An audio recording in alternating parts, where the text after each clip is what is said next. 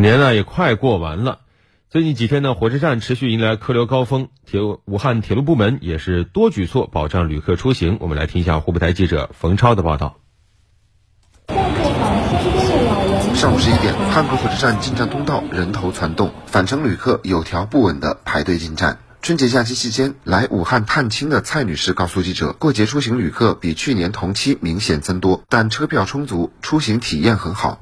我是昨天买到今天的票，比我想象中的要好买一些。很方便，今年感觉节日的氛围还是特别的好的。从一月二十五号起，武汉铁路就迎来节后第一波高峰。一月二十七号正月初六，武汉铁路管内当天发送旅客达到七十二万人次，而在未来一周内，旅客流量将持续保持高位运行。汉口火车站值班站长廖萌，我们车站返程客流主要集中在武汉出发到北上广深和川渝等方向。以及湖北省内襄阳、宜昌、十堰等热门城市去往武汉。为满足旅客返程，一月二十七号。武汉铁路部门加开列车一百七十四列，其中应对去广州、北京、上海等地的高峰客流，加开五十七对夜行高铁。当天共开行始发列车五百六十七列。一月二十八号，根据客流变化加开列车，大力满足旅客出行需求，同时为服务好返程务工客流，武汉铁路部门从一月二十六号起到二月二号期间，在麻城站连续八天开行快四幺六五次点对点务工列车。中国铁路武汉局工作人员孟丽，正月初五起啊。